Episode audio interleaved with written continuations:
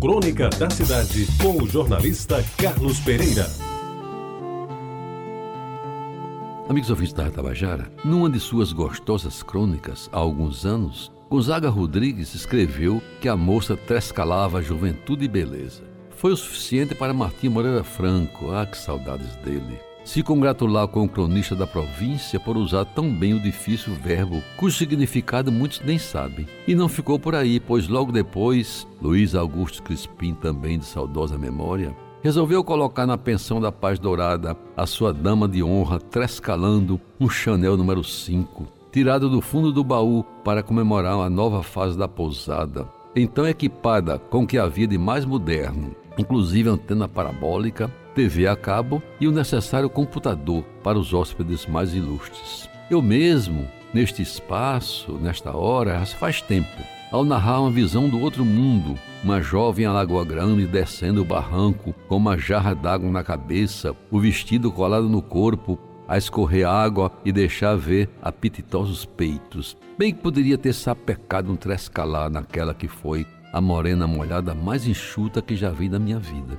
E ela realmente merecia, pois trescalava feminilidade, o mais saboroso cheiro de fêmea que se pode imaginar. Mas não fiz, talvez com o receio de colocar o termo certo no lugar errado.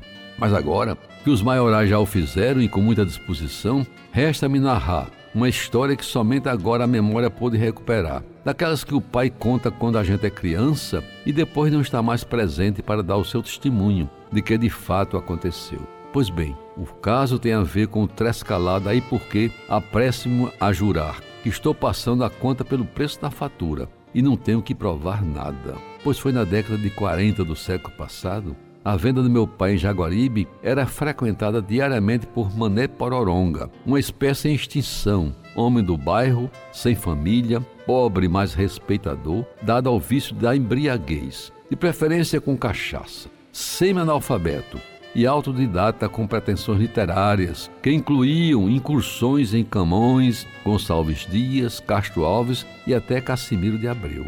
Pois bem, seu Mané se postava diante do balcão da venda a partir das 10 da manhã e sentado num banquinho de madeira que acomodava bem a sua bunda magra, dali só se levantava para ir embora quando já passava das duas da tarde, depois de belas talagadas da branquinha, bem acompanhadas de felpas de charque pedaço de bacalhau ou sardinha coqueiro com pão quente. Discutia política, não gostava de futebol e não admitia se tocar em religião. O seu gosto maior era pelo português, idioma cujo saber, na sua opinião, era obrigação de todos. Um dia, segundo meu pai, um cabeceiro entregador de estivas exalava uma forte catinga de bodum pelas axilas sovacos, né? Cabeludas, deixadas à mostra pela camiseta sem mangas que usava. Ao descer dos ombros a carga sobre o balcão, foi interpelado por Mané Pororonga que não se conteve. Desculpe-me, mas o senhor Trescala suou mal cheiroso.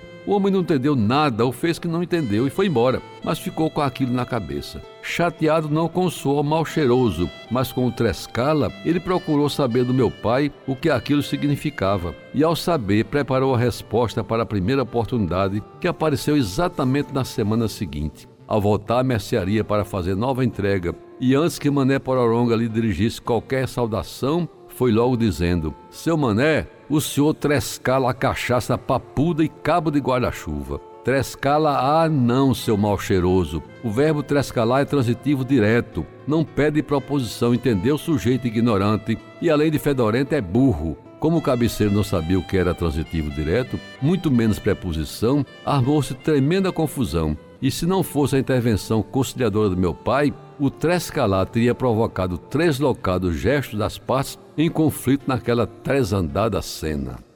Você ouviu Crônica da Cidade com o jornalista Carlos Pereira.